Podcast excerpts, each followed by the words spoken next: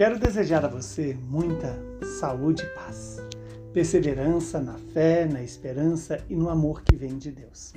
O evangelho de hoje é tirado do evangelista João, capítulo 7, versículos de 1 a 2, 10, de 25 a 30. Naquele tempo, Jesus andava percorrendo a Galiléia.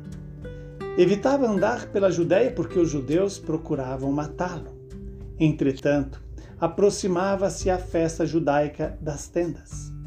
Quando seus irmãos já tinham subido, então também ele subiu para a festa. Não publicamente, mas sim como que às escondidas. Alguns habitantes de Jerusalém disseram então: Não é este a quem procuravam matar? Eis que fala em público e nada lhe dizem? Será que na verdade as autoridades reconheceram que ele é o Messias? Mas este nós sabemos de onde é. O Cristo, quando vier, ninguém saberá de onde é. Em alta voz, Jesus ensinava no templo, dizendo: Vós me conheceis e sabeis de onde eu sou. Eu não vim por mim mesmo, mas o que me enviou é fidedigno. A esse não o conheceis, mas eu o conheço, porque venho da parte dele e ele foi quem me enviou. Então queriam prendê-lo, mas ninguém pôs a mão nele, porque ainda não tinha chegado a sua hora. Palavra da salvação. Glória a vós, Senhor. Louvado seja Deus por esta palavra, que nos relata todo o percurso de Jesus pela Galiléia e toda a trama dos judeus para matar Jesus. Mas Jesus continua na no cumprimento da sua missão. Levar a boa nova a todas as nações, a todos os povos.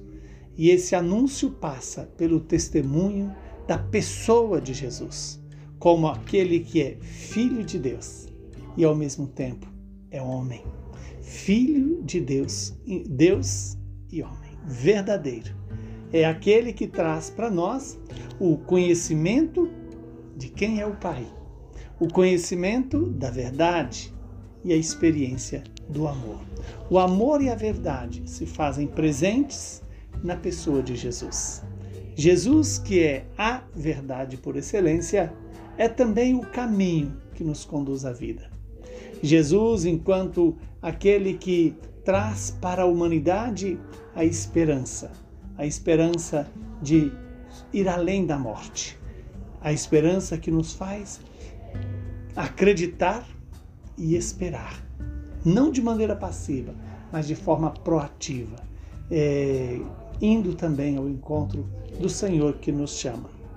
Que esse mesmo Deus que se fez homem possa, nesse tempo quaresmal, nos ajudar a tomar consciência das nossas fragilidades, das nossas precariedades e ao dar-nos essa perseverança até o momento final.